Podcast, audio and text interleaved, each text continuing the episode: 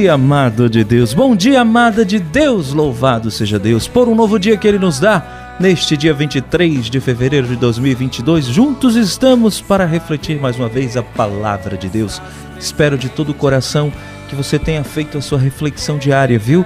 Porque sem este alimento espiritual, a nossa alma fica frágil e fica vulnerável vulnerável aos ataques do mal e ao pecado. Vamos juntos, em nome do Pai, do Filho e do Espírito Santo. Amém. A reflexão do Evangelho do Dia. Paulo Brito.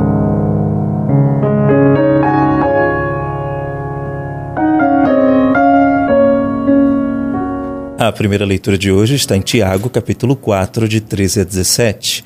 O salmo do dia é o Salmo 48 e o refrão: Felizes os humildes de espírito, porque deles é o reino dos céus. O evangelho do dia está em Marcos, capítulo 9, de 38 a 40. Meu irmão, minha irmã, o evangelho de hoje é bem curto, é simples e fácil de entender. João, o discípulo amado, vai até Jesus e vai dizer: Mestre, encontramos pessoas expulsando demônios em teu nome, nós o proibimos porque eles não nos seguem. E Jesus disse: Não, não o proibais, ninguém faz milagre em meu nome para depois falar mal de mim. Quem não está contra nós está ao nosso favor, disse Jesus no Evangelho de hoje. Meu irmão, minha irmã, todos nós, todos nós somos chamados a fazer o bem em nome de Jesus, seguindo seus ensinamentos e, claro, proclamando o seu Evangelho.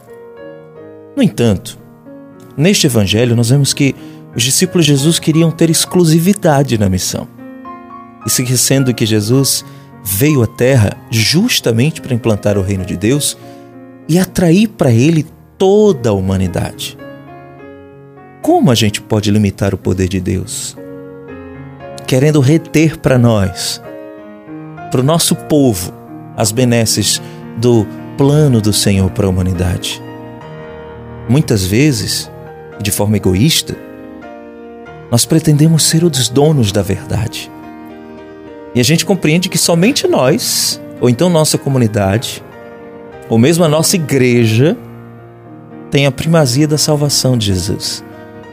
E pode fazer prodígios, né? E milagres no meio da nossa gente. Nós temos a Igreja Católica, minha gente, a nossa comunidade, que nos dá suporte. E onde a gente encontra Jesus com toda garantia. No entanto, o seguimento de Jesus independe da doutrina dos homens, independe das instituições. E nós nunca poderemos impedir que qualquer pessoa, seja ela quem for, anuncie a salvação de Jesus. Jesus veio para todos, todos os que acreditam e confiam nele. E tendo-o como Salvador e como Senhor. A nós nos resta a alegria de ver pessoas que muitas vezes nunca esperávamos sendo testemunhas no mundo de uma vida renovada, de uma vida convertida, mesmo que estas pessoas não façam parte da nossa turma ou da nossa igreja. E é por isso que nós precisamos manter um grande respeito pelos nossos irmãos evangélicos e até outras denominações cristãs que propagam o nome de Deus. Mas, claro, é importante salvaguardar a nossa doutrina, defender a nossa igreja, mas nunca desrespeitar alguém que não é da nossa igreja mas, e que está falando no nome de Jesus. O nome de Jesus precisa ser propagado. Não estou dizendo que a nossa igreja é mais uma entre tantas, não.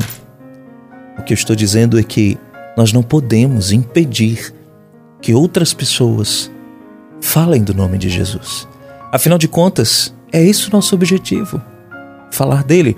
Quanto mais se falar de Jesus, melhor. Sobretudo no tempo que a gente vive, de tantas heresias, de tanto ataque à fé. Como Santa Teresinha, nós podemos também dizer: Eu vos suplico, Oh, meu Deus, enviar-me uma humilhação cada vez que eu tentar me elevar acima dos outros. O que você diz ou faz quando vê alguém de outra religião falando do nome de Jesus? Você acredita que Jesus veio para todos os homens ou só para alguns? Propaguemos o nome de Jesus e peçamos ao Senhor que crie, que dê sabedoria a muitas pessoas, não só da nossa religião, para falar do seu nome.